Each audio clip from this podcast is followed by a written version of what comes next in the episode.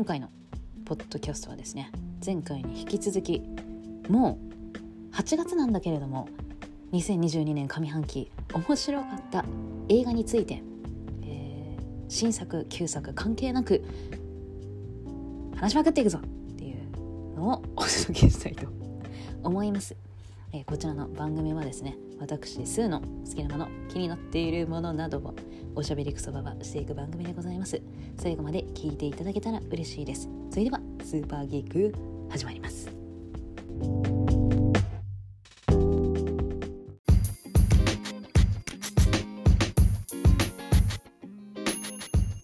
前回はですね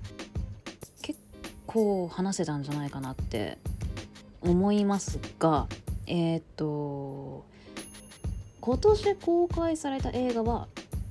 えー、スパイダーマンノーウェイホームで」まあ、その後は過去に、えー、公開された映画でこれ良かったっすよっていうのをお話しさせていただいたんですけれども、まあ、今回は、まあ、新作映画というか、まあ、今年公開されたまたは配信された映画が多くなるのではないかなと思っております。が、えー、そんなこと言っておきながらですね早速 私が今年見た映画で面白かったのはですねガイ・リッチー初めての長編映画ということでロック、ストックトゥースモーキングバレルズでございます。私ガイ・リッチーね好きでして、まあ、初めてのガイ・リッチーはスナッチになりまあそっからですね、まあ、シャーロック・ホームズアラジンと、えー、見ていくんですけれどもまあなんか見てて、まあ、面白いなっていうだけだったのですがえっ、とですね。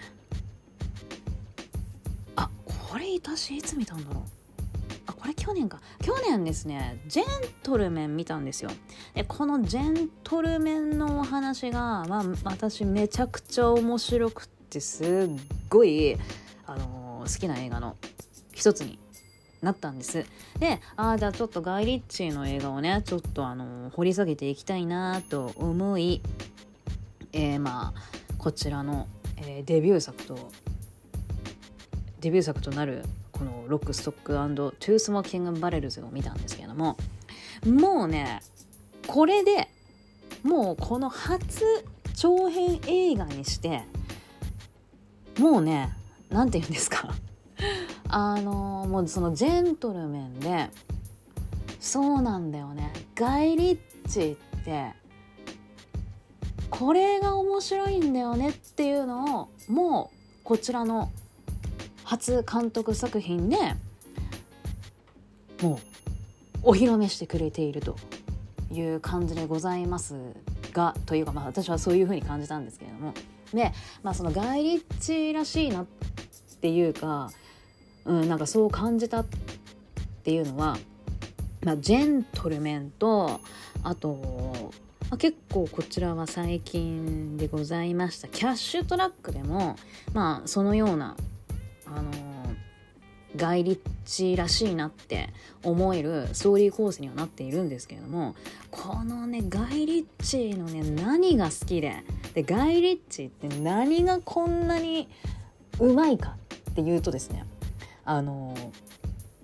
一見バラバラに、えー、起こった、えー、ストーリーに見えて最後本当にねものの見事に一本につなげるっていうのがこのガイ・リッチの面白さ。そしてガイ・リッチのこのストーリー構成のうまさっていうので私はもうすごい好きになりまして、まあ、ジェントルメンでそのもうバラバラにね起きてると思っていたその出来事が最後一本につながるこのねすっきりさがねうわってなってでまあこの次にこのロックストックを見たわけなんですけれどもこのロックストックも本当にね綺麗にね最後一本につながっていやすっげえな本当にこれね初長編映画デビューなのって思うぐらいめちゃくちゃね話がうまいんですよね。まあこれ普通に女の人も楽しめると思いますけれども結構男性好きななんか内容になってるんじゃないかなとは思っておりますね。でこの大抵ねガイ・リッチって まああのそのねあの大体話ねあの似てるっちゃ似てるんですけれども大抵主人公が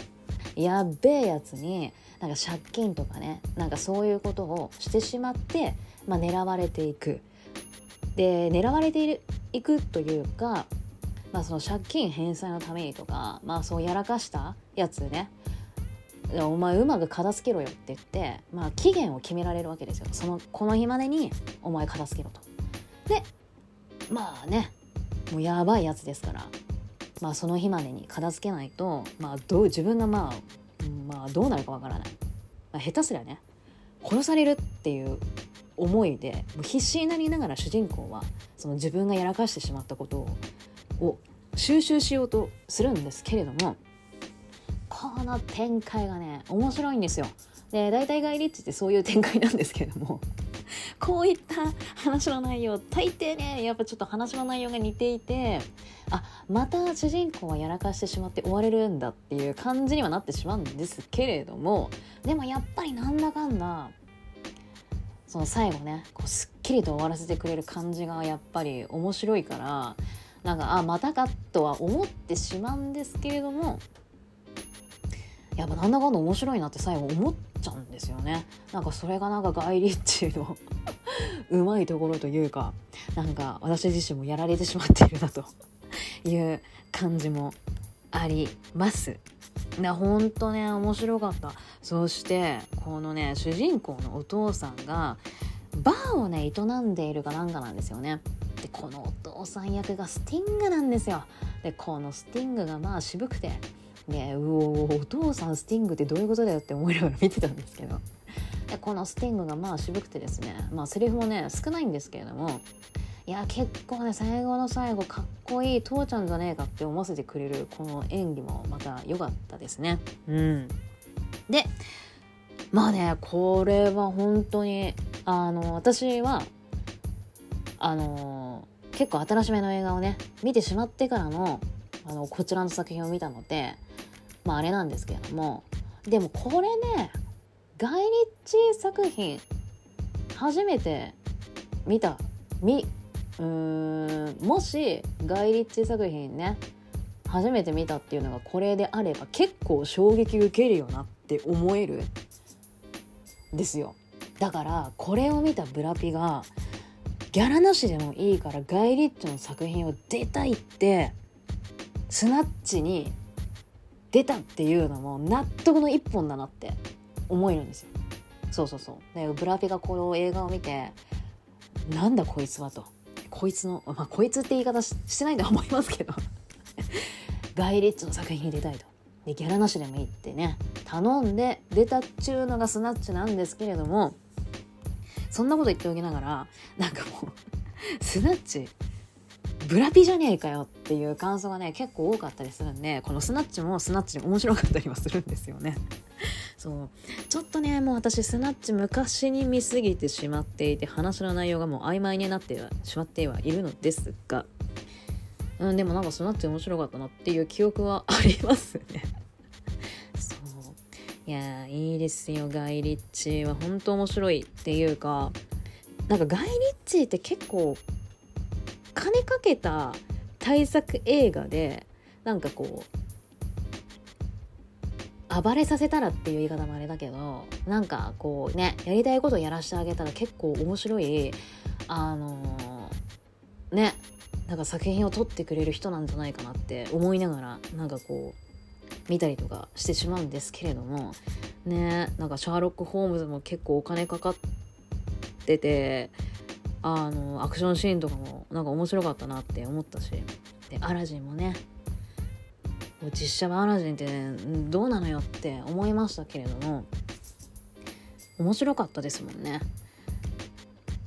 こうなんだろうな。なんかこうね。こうアラジン役ってやっぱ重要じゃないですか。でまあこんな言い方ね。アラジン役のメナマスードには申し訳ないんですけれどもなんかこうね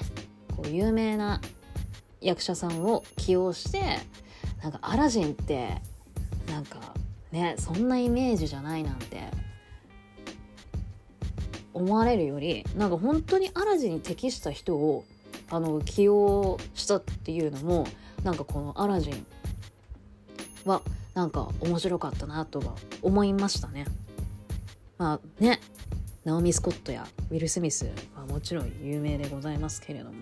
そうで「アラジン2」が公開されるということで、まあ、詳しい情報はまだまだでございますけれども楽しみですね「アラジン2」そしてまだまだガイ・リッチ作品は、えー、あると。これがアメリカと中国の共同作品なのでしょうか。まだこちらのお話はまだ。えー、っとね「オペレーション・フォーチュン」っていう映画が、えー、今年公開予定でございますけれども、えー、まだまだね全然情報が入ってないなという感じでございます。でこちらなんとジョシュ・ハートネットですでヒュー・グランドね。まあちょっとガイ・リッチー自身イギリス人なのでやっぱイギリス人俳優を起用するっていうのがあれですけれども。あでもそっかジョシュ・ハートネットね。キャッシュトラックで出てましたね。キャッシュトラックは面白くって好きだったけど。でねジョシュ・ハートネットはここ最近こう何て言うんですかね。そんな頻繁に映画に、ね、出なくなったなっていう印象があるのでまあこのガイ・リッチーで、えー、ねどういった作品なのかまだ謎でございますが。役なのか役柄で出演するのか楽しみだなという感じでございますかね。はい、ということで、えー、ガイ・リッチー初の長編映画となりました。ロック、ストックトゥースモーキング・バレルズ。よかったらですね、えー、あ、おう、 U-NEXT で見れたんですけれども、ちょっと今、ないのかあるのかよくわかりませんか？えー、ぜひ見ていただきたいなと思います。本当に面白かったです。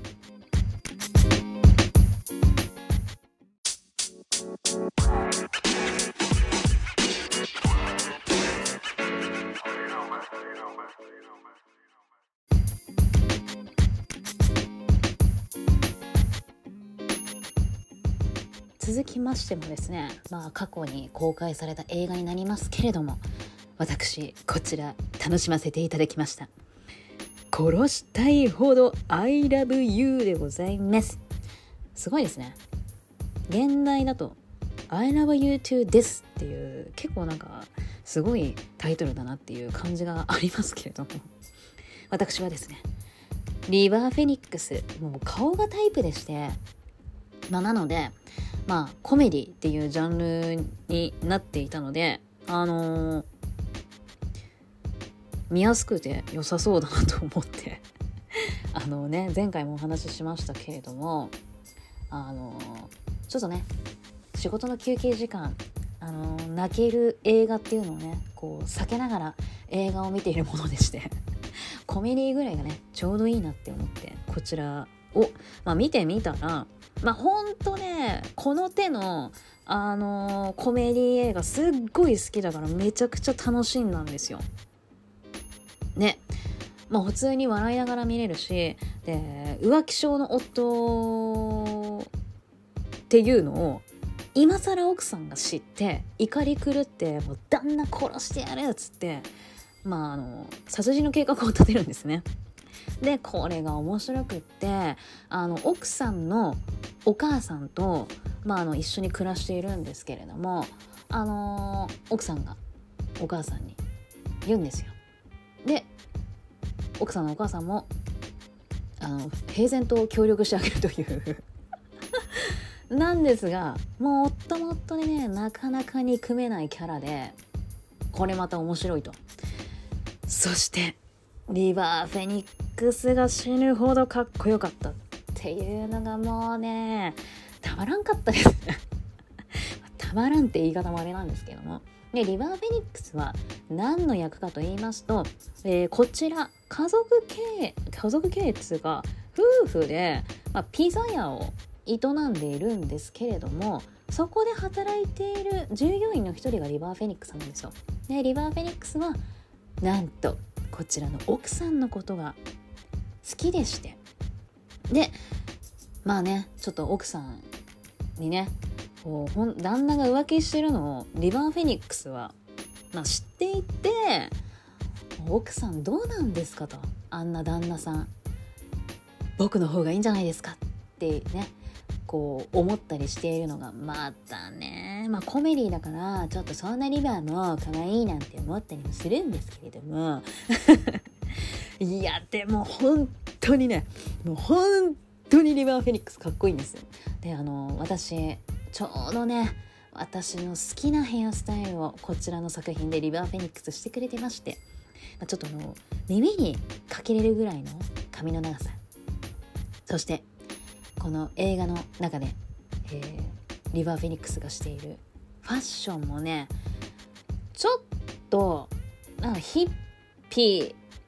ぽいっつうのかな。なんかね本当にね似合っててすっげえかっこよかったんですよね。うーわもうリバー出てくるたんびにうーわって思いながら見ていたんですけれども。ね。でなんかまあじゃあ最後ねどうなるのかっていうのはまあ見てからのお楽しみっていう感じなんですけれども。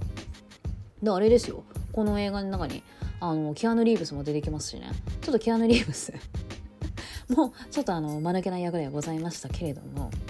あもうねなんかねリバー・フェニックスキアヌ・リーブスってもうこの時から共演していて、まあ、もしかしたら仲が良かったのかななんて思ったりもしましたしいややっぱりね2人といえばプライベートアイダホにはなるんだけれどもあのー、本当に2人って仲良かったらしくってキアヌ・リーブスが冗談で「ね、俺たちはロミオとジュリエットだよ」みたいなことも言っていたらしくってねなんかそれぐらいうんのことを言っていたらしいのでだからリバーがなくなった時本当にキアヌ・リーブスは相当落ち込んでいたらしいんですよねだから俺のねなんかまあロミオとジュリエットだったら俺がロミオでリバーがジュリエットだっていうことを言っていたらしくてそのリバーがなくなった時にね俺のジュリエットはどこ行ったんだってすごい悲しんでいたっていうエピソードも聞いたことがありますね。ねまあそのまあリバー・フェニックスもまあ本当23とかかね亡くなってしまった年齢が本当にねこれからね本当演技もねいいんですよね。まあ私そんな まあリバー・フェニックスの作品まだ見れてないんですけれどもいやそれでもやっぱりなんか演技がやいいなってね思えるし本当に将来有望だった中うんまあオーバードーズで亡くなってしまったのはあれですけれどもねなんかすごい非常に残念ななんかね生涯だななんて思ってしまいますけれどもね生きてたら50過ぎですねリバー・フェニックス。いやでこのねリバー・フェニックスを見るとどの話がそれてって映画の話じゃなくなってるんですけども。そうなんかねやっぱりリバー・フェニックスを見てしまうとレオナルド・ディカプリをね思い出してしまうというかやっぱこう重ねてしまう。でレオ様はリバー・フェニックスの再来なんていうのをね、まあ、最初結構言われていたんですけれどもいやなんか本当にそれがなんかほん言われるよなって納得できるまあ顔もやっぱ似ている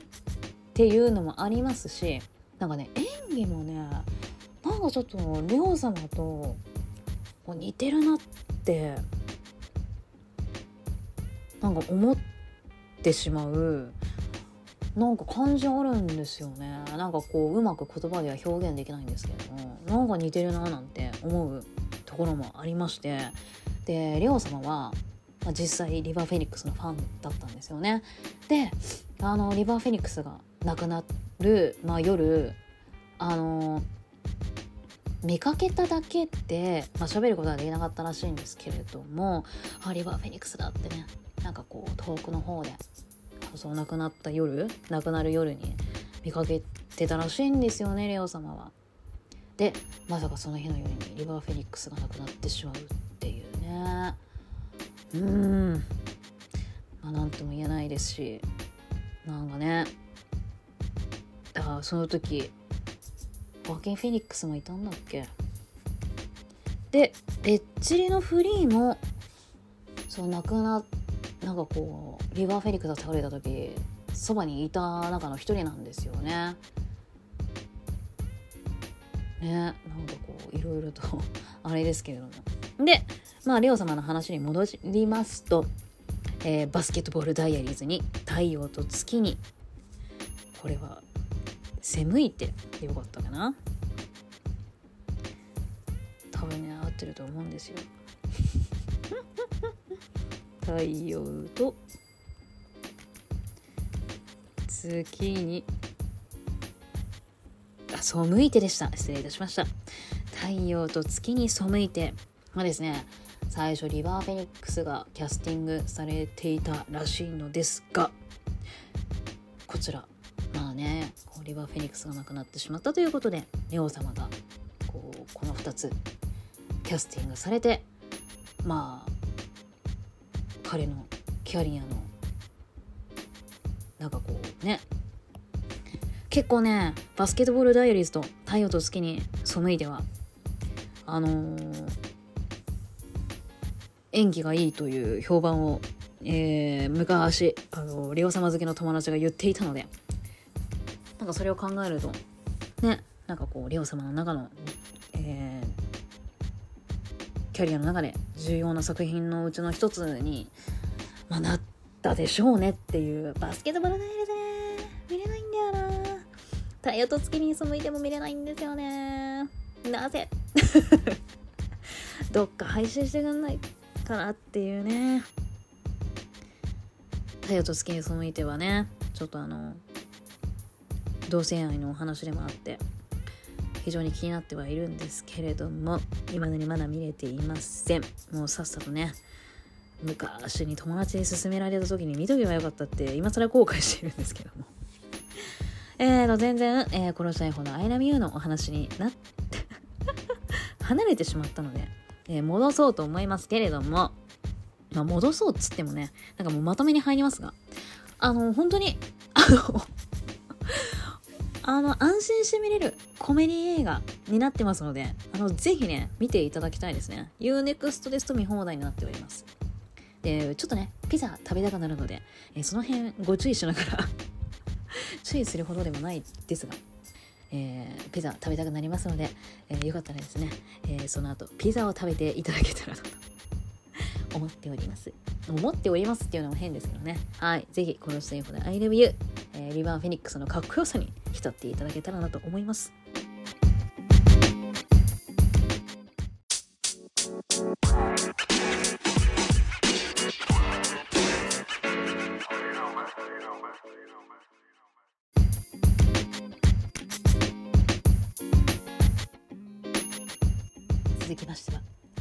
年公開された映画ロバート・パティソン主演の「ザ・バットマン」でございます。まあ私バットマンはですね全然バットマンシリーズ見てなくってまあ見た言うたらあのダークナイト。だそれもヒース・レジャーのジョーカーの演技がいいらしいよっていうのと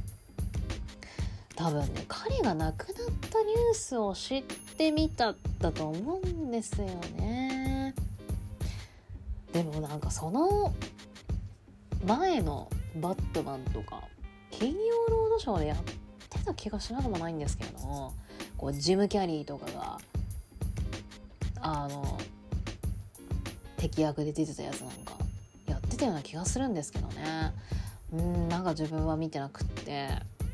っていう感じで。なのであの他のバットマンと比べてこのバットマンが面白いなっていう話ができないんですけれども。でも私はこのバットマンは非常に楽しみました。はい。でまあバットマンね。あのこちらのバットマンはまだブルースがバットマンになって2年目というねなんかこう新社会人みたいな感じの言い方になってしまいますけれども、えー、バットマンになって2年目で、まあ、そんな中殺人事件が起こりましてまあその犯人がリドラーっていうのは分かってはいるんですけれどもあ殺害現場に謎々を残していくと。でまあその謎々を解いて、まあ、リドラーを追求していくうちに自分の父親の秘密やこのクソ治安の悪いゴッサムシティの 裏側なんちゅうのも分かったりとかしてあのね推理していく感じがすんごい面白かったんですよね。で私あの金田一とか名探偵コナン謎解き物がすごい好きなものですから それに通じるものあるって感じですけどなのでこの推理をして犯人を、えー、追求していくっていうそういうねあの流れっていうのも非常に面白かったでですよね。でなんかあの探偵部分を回帰させたっていうのをパンフレットかな？で見たので、まあ、私はまんまと、えー、その 設定に面白さを感じてこの映画良かったなって思えた理由の一つでもありますけれどもまあバットマンねあの過去にもバットマンの映画をが公開されるとあの紹介している番組とかであの見てたりとかすると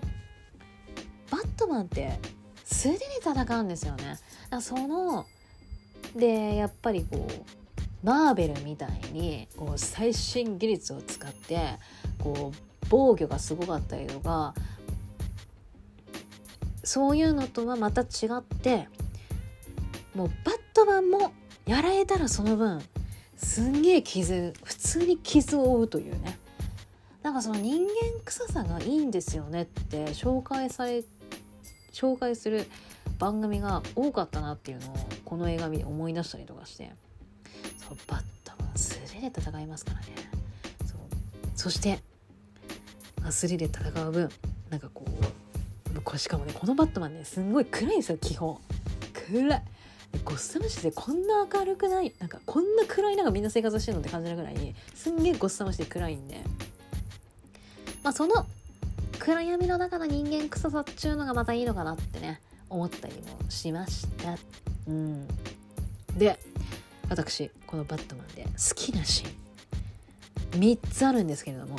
えー、すいませんがご紹介させてください。このねバットマンね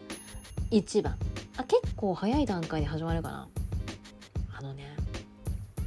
ロブ演じますブルースがねアジトに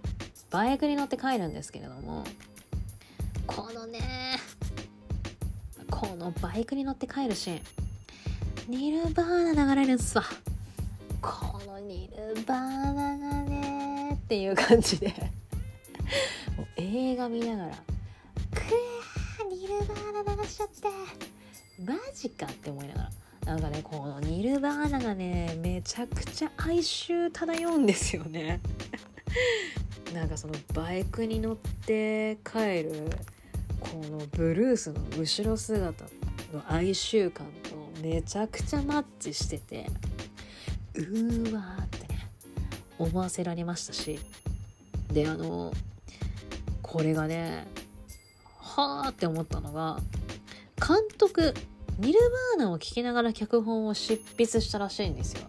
しかもしかも監督カート・コバーンとこのねブルース主人公ブルースの生き様が重なったっちゅうんですよ。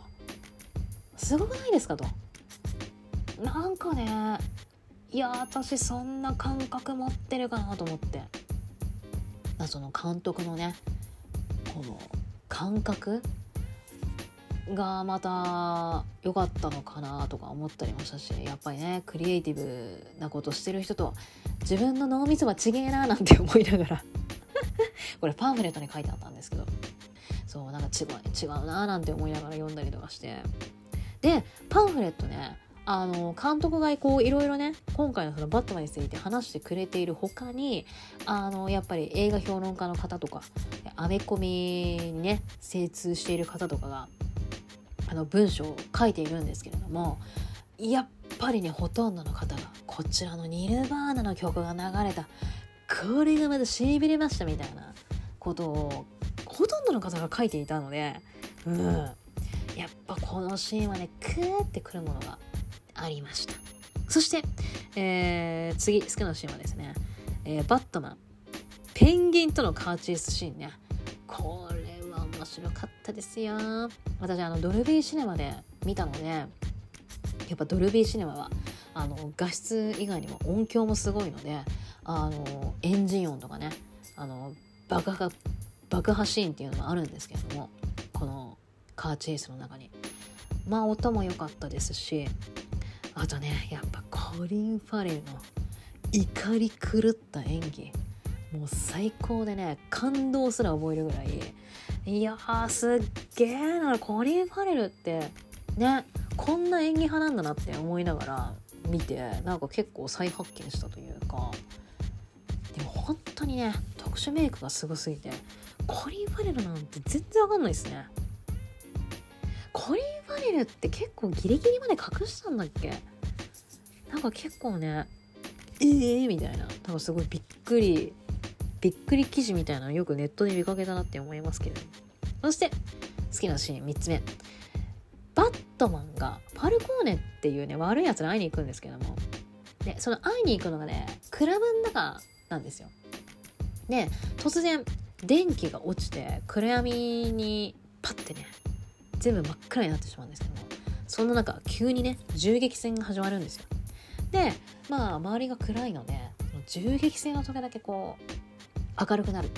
でその明るくなった時にあのその時だけ、えー、アクションシーンがわかるっていうねこのアイディア。この見せ方はねなかなか今まで見てきた中でなかったなと思って面白かったなって好きだなこのシーンって思いながら。見てました。はい。あとねキャットウーマンの住まいのエリア。これね美術さんのお話パンフレットで書いてあったんですけどもなんとウォンカーワイ作品を参考にして作られたらしいんですよ。だからああれって香港の風景を参考にしてたんだって見終わった後にパンフレットを読んで知ったのでもう一回ちょっと見てね。確認したいなっていうねなんかどこまでこう参考にしてあのやってるのかっていうのも気になるのではえと思ってね。本カーワイ作品ですかと。本カーワイすごいですね影響力が。そしてまあねなんと言うてもやっぱねいい映画はやっぱりいい役者さんのいい演技っていうのがねもちろんあの理由の一つではあると思っていますのでやっぱりねロバート・パティンソン通称ロブ。やっぱねこのねロバート・パティンソンの演技っちゅうのが良かったんじゃないかなって私は思ってるんですよ。で暗いのがロブに合う。暗さがロブに合いますせと思いながらでここがまたねクエーってきたのがあの監督脚本をね書いてる途中でロブのグッドタイムを見て脚本の後半はロブをもうイメージして書き上げてたらしいんですよ。くーと。で私もうロバート・パティソンまあまだねあのロバート・パティソンが出演している映画は、まあ、まだまだ見ている途中という形にはなってはいるんですけれども今んとこ私ロブの出演している映画で一番好きなのがグッドタイムなんですよ。でもうこの監督がねグッドタイムを見てこうロブをイメージして書き上げたっちゅうのをねパンフレットで読んで。監督やっぱそうですよねと。分かりますよと。あのロブ最高っすよね。めっちゃ上がりますっていうね。なんかね。監督と話したくなるぐらいイエーってなってもう私のロブ間違ってないみたいな。もうねあの私ロバート・パディンソンはトワイライトしかその時までちゃんと見てなかったんですよね。テネット見てたかなででもねそこまで私演技の良さっていうのをあんままあねそんこんなこと言える分際でございませんがあのそんなね演技気にしてなかったんですよね。なんですけれども A24 のえー、っと作品を、まあ、見たいなって思っていろいろ見ていた中に、まあ、グッドタイムを見たんですけれどもいや私このグッドタイムのロブ見てこの人こんなに演技うまいんだっていうのをこのねグッドタイムで実感したんですよ。でうわーと思って。なんかね何とも言えないんですけれどもなんかほんとこのグッドタイムのロブの演技がめっちゃくちゃよくって。で私はこのグッドタイムのロブをロブを見てあこの人の作品いっぱい見たいなって思ったんですよね。いやー申し訳ございませんと。そんなに演技がうまかったんですねっていうのをこのグッドタイムが教えてくれたんですよ。なのであ感動がめっちゃ上がりますっていう感じでマジであのロブ最高っしたよねみたいな。なんかねほんとマジで酒飲みながら話したいなって思うぐらい。そう。だからいいやと思って。やっぱグッドタイム最高だよって思って。であのー、全あれはねなんだっけな結構有名なサイトだった。ニューヨークタイム。なんかね結構有名なサイトであのロバート・パティンソン出演映画で一番いい演技っていうランキングがあったんですけどやっぱそれでも1位グッドタイムだったので。いや私いや私マジで間違ってなかったわって思ってそれ見てね。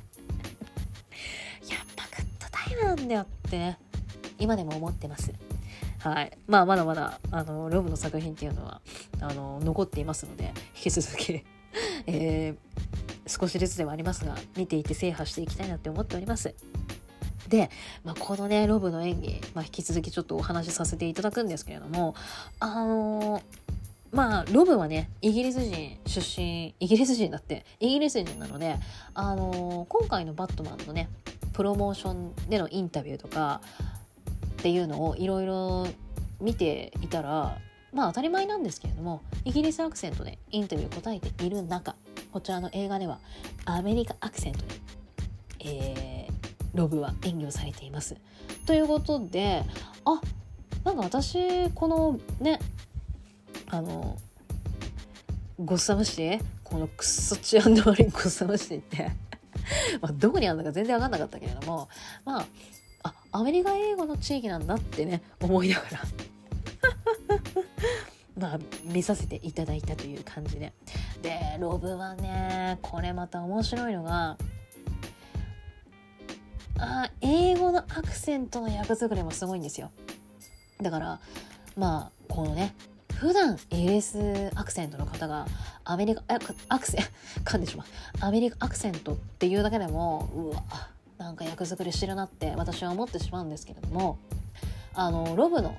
ロブって5月誕生日なんですけれどもその時にあのたまたま見かけたネット記事でそのロブの、えー、誕生日を記念して、えー、こちらのランキング作ってみましたみたいなネット記事があってそれが、えー、ロブのやばい英語アクセントの役作りランキングっていうのがあってめちゃくちゃ面白そうじゃんと思って読んだんですけどでやっぱりこう今までねこう出てきた作品の中であのイギリスアメリカ以外のあの役で、えーと、役作り非常にすごいなって思ったっていうのが、えーと、誰かな？誰が結構上位にあったかな？なんでああ誰見たいなって思ってもいますしえっ、とねあとあれかな？悪魔はいつもそこにも、えっと、アメリカなんですけれどもアメリカアクセントなんですけれどもその中でもちょっとえっ、とね 失礼しましたどっかの州の鉛で話してると。で、えっ、ー、とライトハウスも、えっ、ー、と鉛があるらしいんですよ。でキングは、えー、フランス鉛の英語。ねなんかもうすごいんですよロバート・パティンソンは。なのでまあそういうね役作りが非常に細かくてまあやばいと。やばいとそのネット記事は言われていましたけれども。いやなんかそれぐらい変人ぐらいもやっぱ俳優さん面白かったりするじゃないですか。なのでロブはまだまだあのその姿勢でずっと俳優をやっていてほしいなって思いましたけれどもね。それぐらいかなそれぐらいかなとか言ってめちゃくちゃ話しちゃったからあれなんですけど。あとあれですねゴッサムシティの市長が黒人で女性が当選するっていうのも、うん、なんかこう現代な感じがあるなって思いながら見ておりました。はい。あ、あとあれかな。アメリカアクセント、アメリカアクセントっつうか、だったら、キャットウーマンやってたゾーイ・クラビッツが、あれはアメリカ英語でしたけど、語尾が上がってたので、あ、なんかこの子カリフォルニア出身の子なんだなっていう感じで、それもまた面白かったですね。やっぱこう上がっちゃうんだね、語尾が。ね。あ、もうどのシーンだか何も忘れちゃったから真似できないけどこうカリフォルニアの方は語尾が上がるらしいんですよね。でカリフォルニア出身の方のポッドキャスト渡辺直美さんのポッドキャストでゲストがカリフォルニア出身カリフォルニアの人が出てた時とかめちゃくちゃ語尾が上がってていやこれが CA かこれが CA ガールかって思いながら。でもいや聞いてた聞いてびっくりしたっていう記憶があるんですけども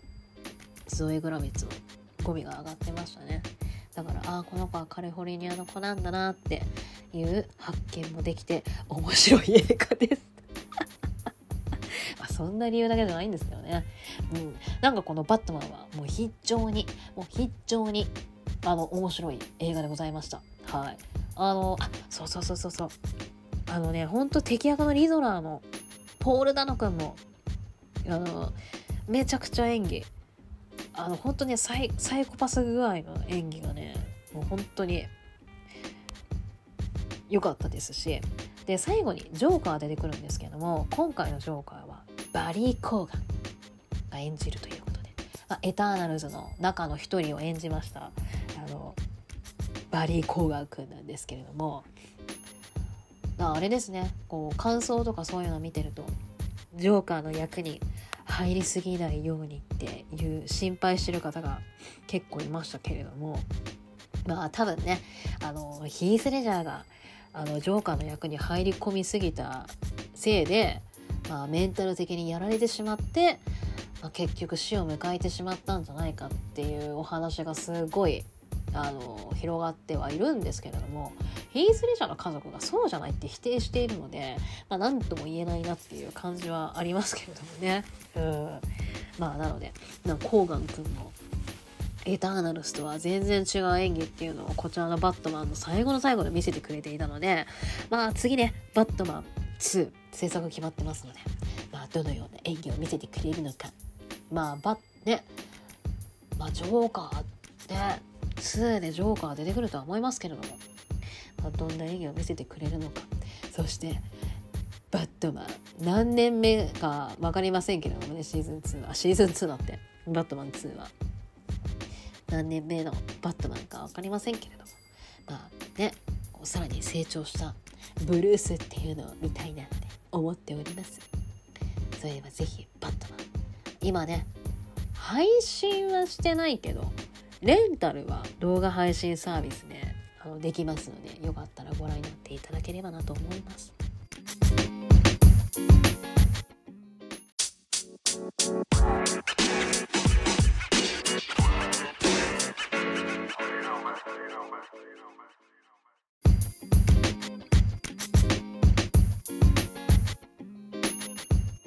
続きまして私がご紹介したい映画はですね、まあ、先ほども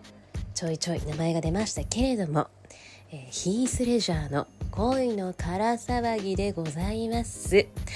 もうねなんかこう役者の名前がタイトルについちゃってて なんかもうすごいタイトルになってしまってはいるんですけれどもあの元のタイトルは「10 Things I Hate About You」でしてまあ多分ですがえー、私が嫌いなあなたの10のことみたいな感じになるんでしょうかね。なんかもうちょっとね全然放題と違うタイトルにはなるんですけれども。でまあこの映画じゃあ何がいいかって。あの結局ヒースレジャーなんですけれども。結局ヒースレジャーがいいっていう話なんですけれどもまあ、このね映画のヒース・レジャー何がいいのかっていうのは、まあ、映画のねあらすじと一緒にお話をしていけたらなと思います。まあ、ちょっとね今すんごい鼻が風邪ひいて鼻が詰まっちゃっててちょっと聞こえづらい部分があるかもしれないですけれどもで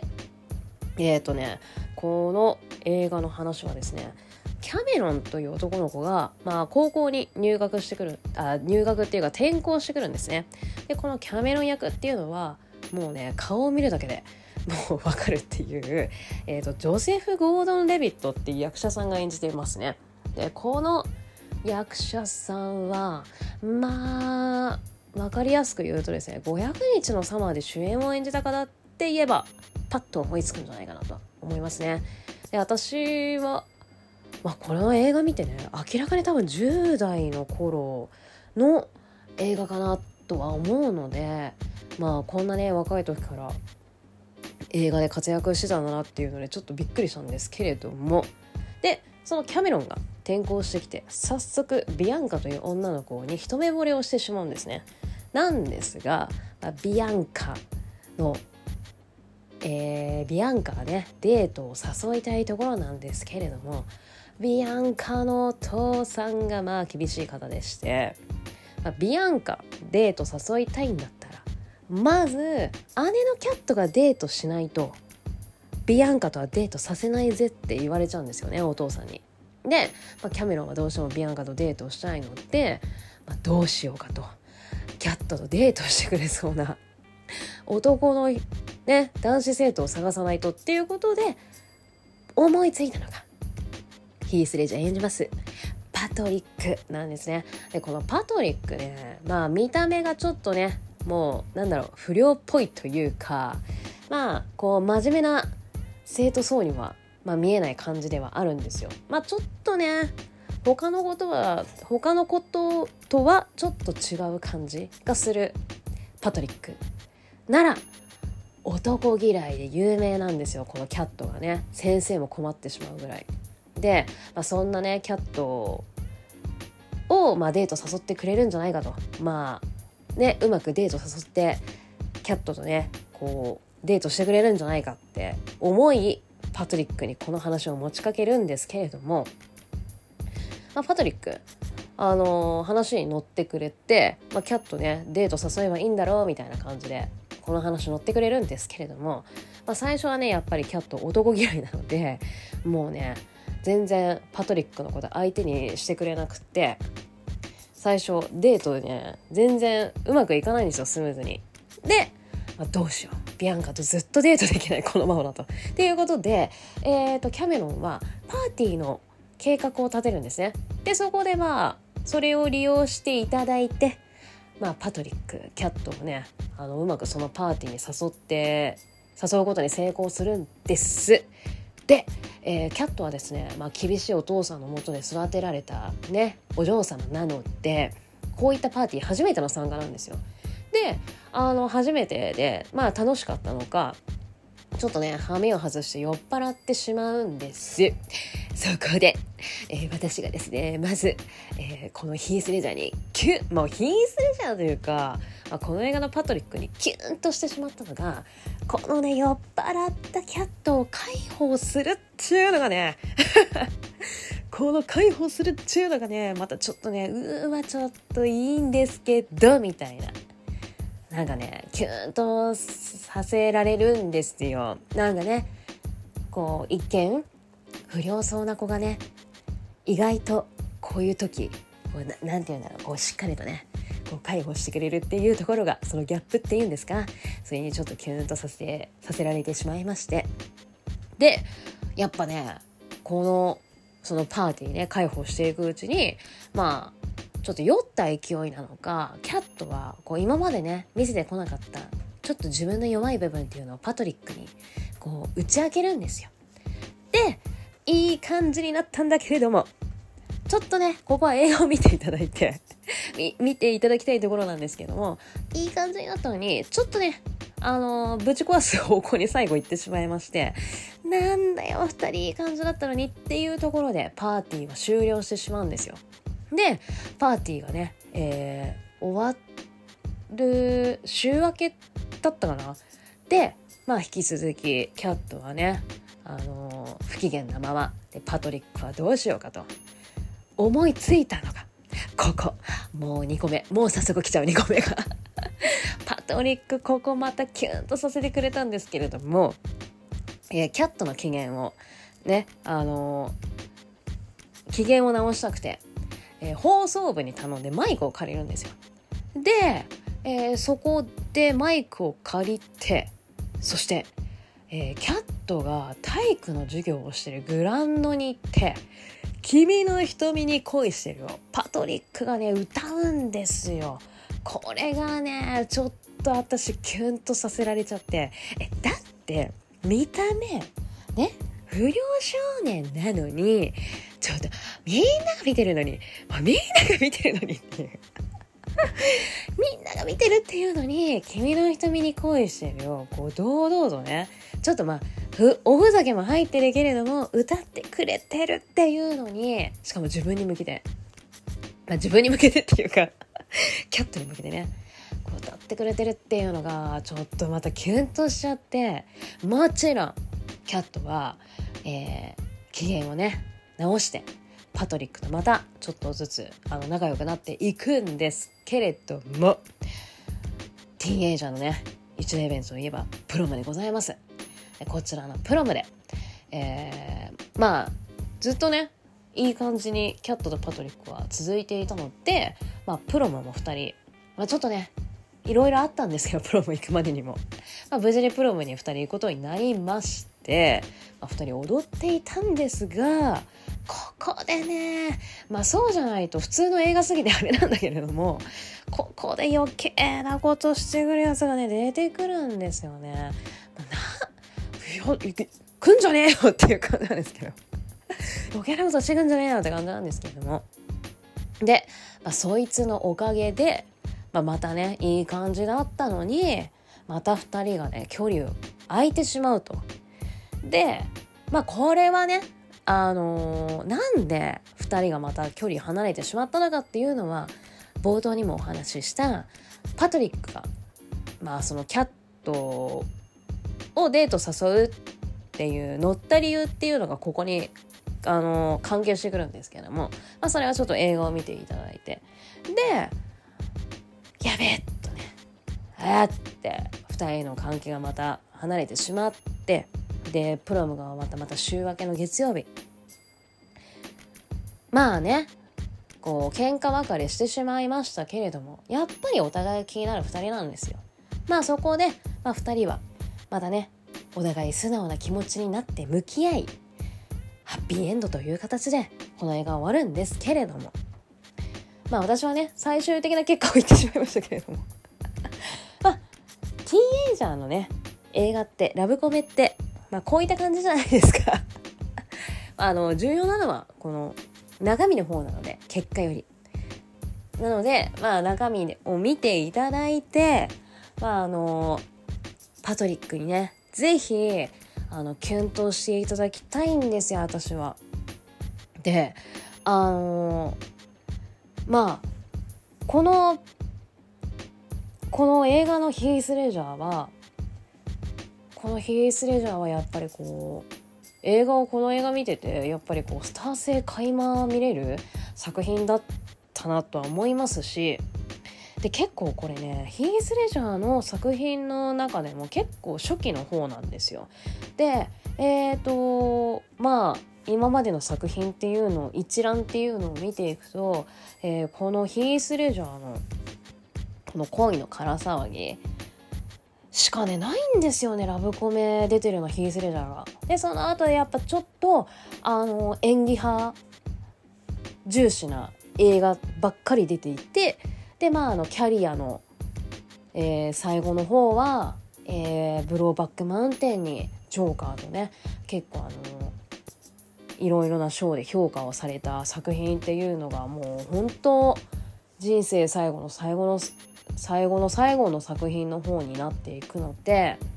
だやっぱりなんかのネット記事で見たんですけれどもやっぱ最初エージェントはヒース・レジャーをちょっとアイドル路線で売り出そうとしていたんですよね。多分それがこのヒース・レジャーの恋の空騒ぎだったのかなとは思うんですけれども。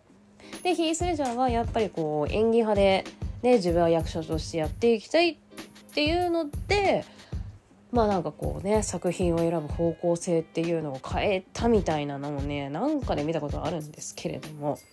そう。なので、ね、結構これ貴重な作品なのかなとも思ってるんですよね。こうラブコメっていうのを彼はその後そんな出てないので。そう。ででしかもかっこいいから。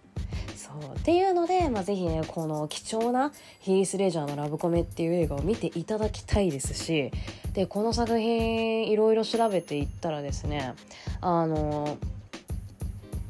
もう25年近く経つんですよね公開されてから。で改めてもう結構このネット記事も前の話にはなるんですけれども改めてその一緒にね出演した方々にヒース・レジャーとの思い出っていうのをインタビューしたっていうネット記事を見たんですけれども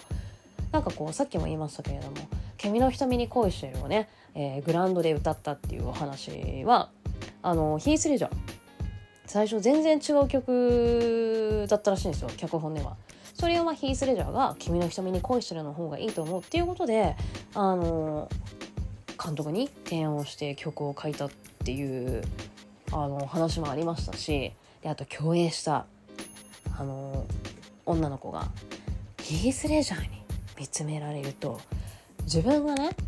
ダイアナ妃になったかのような特別な気分になったって言うんですよ。どういうことよといやーなんかすごいいいお話だなって思ってねなんかだって自分をプリンセスな気分にさせてくれるってなかなかないじゃないですか。なんかねそういう話を聞くとさらになんかヒース・レジャーって本当にすごい役者さんだったんだなっていうのを思いますし、まあ、それと同時に、まあ、28歳という若さに亡くなってしまったっていうのが惜しまれるなっていうのがね。いやー。なんかねまあ今でも活躍してる役者さんって本当いらっしゃいますけれどもこうやって時々ねあの若い時に亡くなってしまったこうね才能のある役者さんの話とかっていうのを見たりとかするとなんかね何とも言えない気持ちになりますけれども。まあだからだからこそっていうんですかね。まあこの貴重な、え、ヒース・レジャーのラブコメっていうのをぜひ見ていただいてまあヒース・レジャーのかっこよさとこのパトリックキュンとしていただけたらなと思いますのでぜひ見ていただけたらなと思います。えディズニープラスだったら見放題で見れますので、よかったらご覧いただけたらなと思います。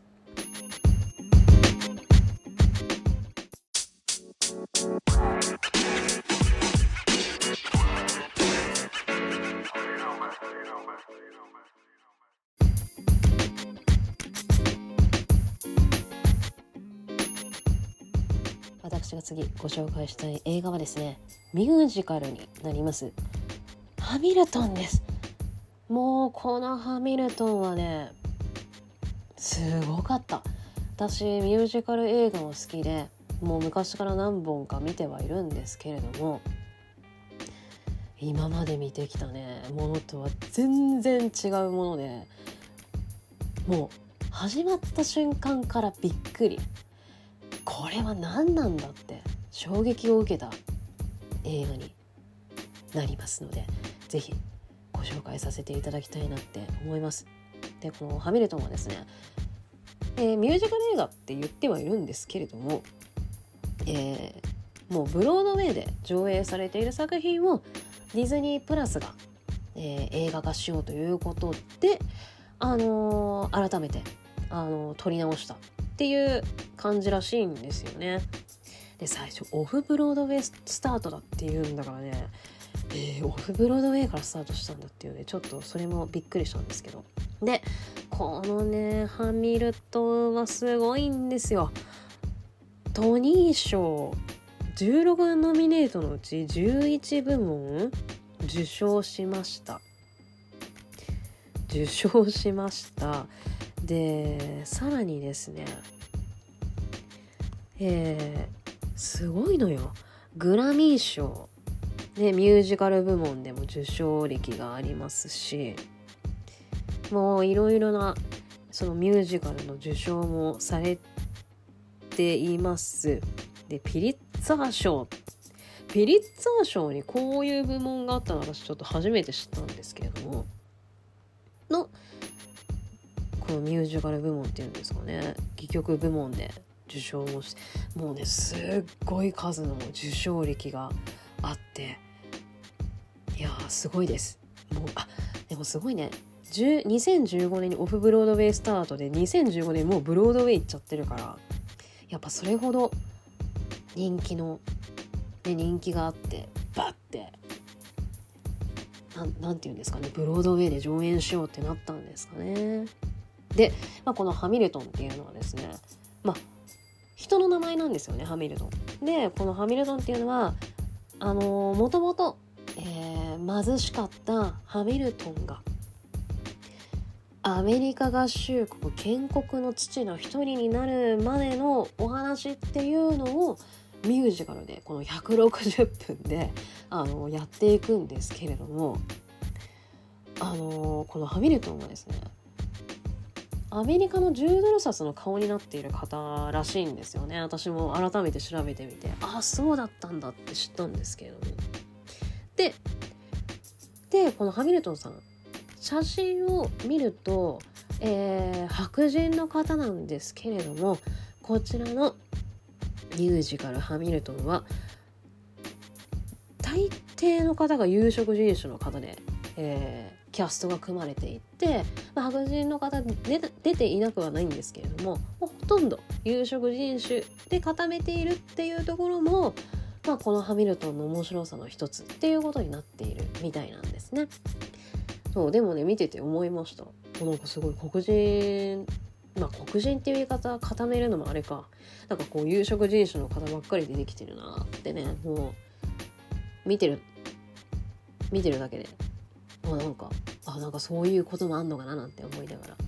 あの分かりやすい作品かなとは思います。でこのハミルトンを作りました。リン・マニエル・ミランダさんね。私はこのハミルトンで、まあ、この方を初めて知ったんですけれどもこの方私ハミルトンねでもね聞いたことあるなっていう感じだったんですよね。何なんだろう。ニューヨークのブロードウェイ見に行くってなった時にいろいろ調べたからかな。そう。でも私はシカゴを選んだんですけれども。そうなんかこうポスターダンってこう拳を掲げてるあのポスターなんか見たことあるんだよなっていう感じでなんか記憶にあるんですけどねでまあこの、えー、リン・マニュエル・ミランドさんはイン・ザ・ハイツも手掛けている方ででイン・ザ・ハイツも、えー、最近映画化されてまあイン・ザ・ハイツのミュージカルなんですけれども映画化されたやつが最近だったので私はてっきりハミルトンの方が歴史がね長いんだと思っていたら逆でイン・ザ・ハイツが先にミュージカルで上映されていたらしいんですよ。で、えー、このリン・マニュエル・ミランダさんはイン・ザ・ハイツの夏休みで上演してしない間にこのハミルトンの、えー、本を読んで、えー、感銘を受けてぜひこの「ハミルトン」の物語をミュージカル化したいということで作られたのがきっかけらしいんですよ。でもねいやようまとめてますねっていう感じですね。160分ってね人の一生を。で、まあ、このリン・マニュエル・ミランドさんは、えー、チクチクブーンアンドリュー・ガーフィールドがねあのえっ、ー、とあれはレントを作った方をアンドリュー・ガーフィールドが演じたっていうチクチクブーンですね。私もあれ見てちょっと泣きましたけれどもあの監督でもありますと。最近監督業あれが初めてらしいですね。チクチクブーンが初めての監督業ということで。でもすごいですよね。あのアカデミー賞ノミネートもされてましたしちょっとこれから本当ミュージカル映画この人が撮るんだったらすごい注目したいなって思う作品でございましたちゅうことで。でこの「ハミルトン」のね何がすごいって私びっくりしたのがラップで話を進めていく。しかもあのミュージカルって演技と歌演技と歌っていうイメージがあるじゃないですか。このハミルトンはもう演技のシーンがほとんどない。もうずっとラップで話を進めていくんですよ。まあ、ちゃんと歌うシーンもあるんですけれども。で私ラップのミュージカルってハミルトンが初めてだったんでえーみたいな。えしかも演技なしでずっとみんな歌ってんだけどなんかラップして話進めてるし歌も全然途切れないしなんだこのミュージカルって思いながら見てていや素晴らしいの一言でしたね本当にこのハミルトンは。でもちろん、まあ、最後ねこういろいろ事件が起きたりとか展開があるんですけどもやっぱりちょっとね泣いてしまうシーンもあったりとかあったりとかするんですけれどもいやーなんかもう圧巻だったなやっぱ役者さんたちのね歌がうまいのはもちろんだももちろんなんですけれどもいやそれにしてもねいやすっごいよ。なんかもうすごいとしか言葉が出てこないかな。いやだってねえ休みないんだもん。そこかよって感じですけどで私が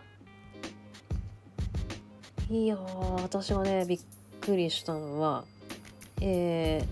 ー、びっくりしたっていうか好きなシーンねあのー、私えっ、ー、とハミルトンに、えー、今後、え関わっていく三姉妹っていうのが途中で登場するんですよ。でこの三姉妹が自分の自己紹介をするシーンあの歌のシーンがあって私その曲結構好きで。であの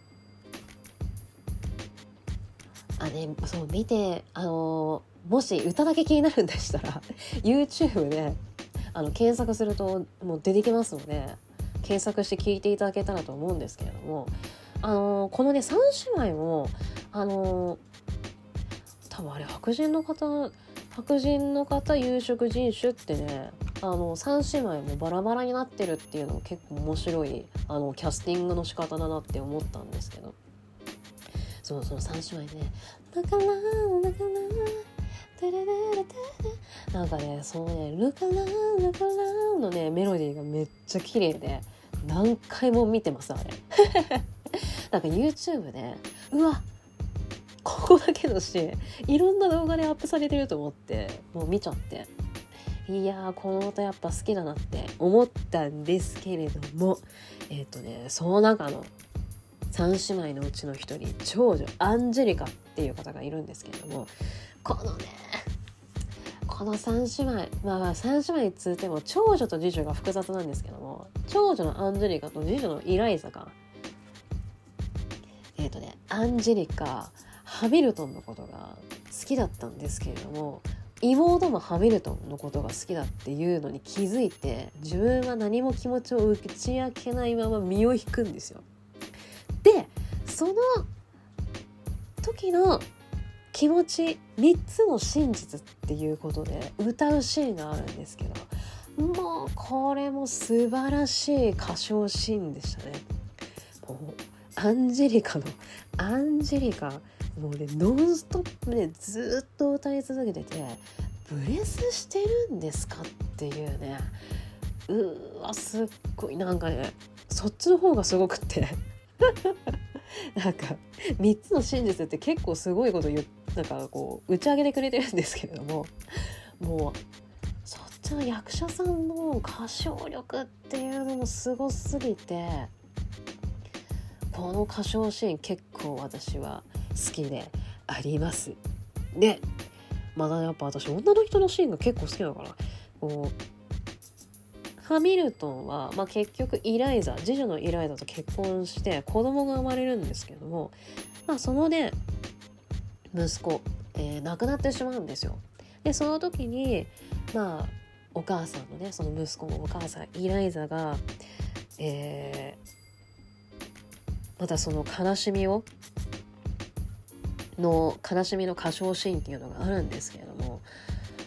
やっぱこうさっきも言ってますけどもうずっと歌い続けてて話が展開していくので展開のテンポが速いんですよね。でそんなねテンポが速くなんかこう話のストーリーが変わっていくのにしっかり涙流して泣いてるんですよ。えさっきまであんなだったのにもう泣けるのっていうね。あれがやっぱこれがプロなんだなってね思わせてくれたあのイライザ。でこちらもぜひ注目していただきたいなって思いますね。やっぱ演技力歌唱力プラス演技もすごいっていうね。クーっていう。いやすっごいなブロードウェイってね。いろんなものがこう圧倒されてこれ生で見たらすごいんだろうなと思ってちょっとぜひねニューヨーク行けるようになったら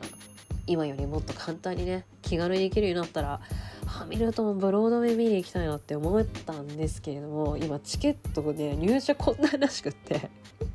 やっぱずっと人気の作品らしいですね。だうわってれば 知ってればシカゴじゃなくて ハミルトン見た方が良かったかなって思っちゃいましたけど。いやーすごいです。でまあ女の人はまあ結構普通に歌うシーンが多いんですけどやっぱ男性はラップで話を進めていくっていうのが多いですね。でえっ、とそんな中ですね。えーそんな中有名ななんかこの人見たことあるぞっていう人が出てくるんですけれども、えー私はすぐに出てあできました。レスリー・オドム・ジュニアさん。この顔人の顔見たことあるのって思ったらあの夜マイアミで演じてるんですよね。でえっ、とねあの夜マイアミでのえー、まあマイアミでのえー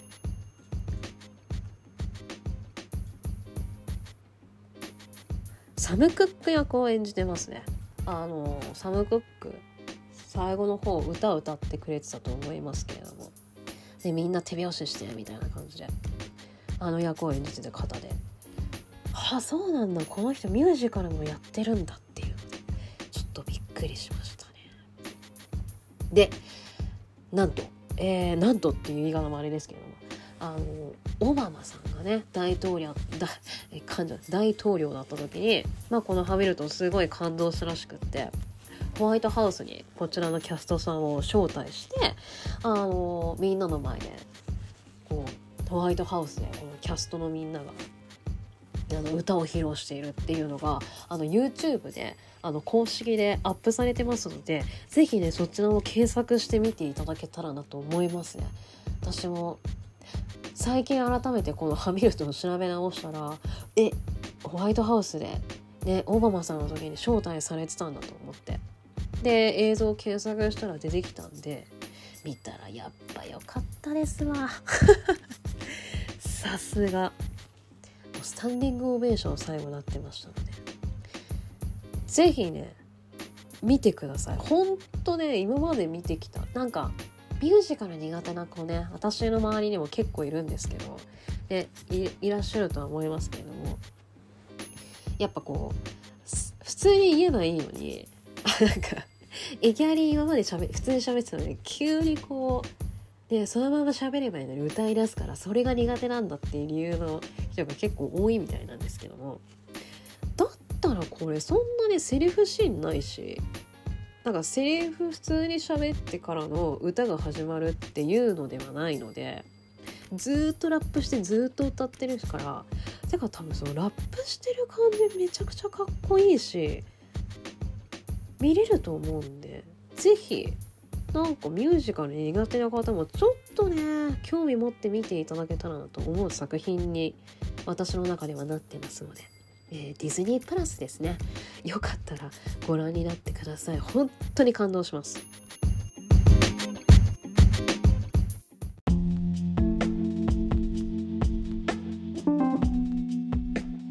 恐ろしいですね。冒頭に今回は新しい作品ばっかり話すと思いますとか言っといたくせにもう全然バットマン1本しか話してないっていうね。恐ろしいですよ。もうほとんど過去の作品の話になってしまって、まあ、次こそはそうあのまだ喋りたい。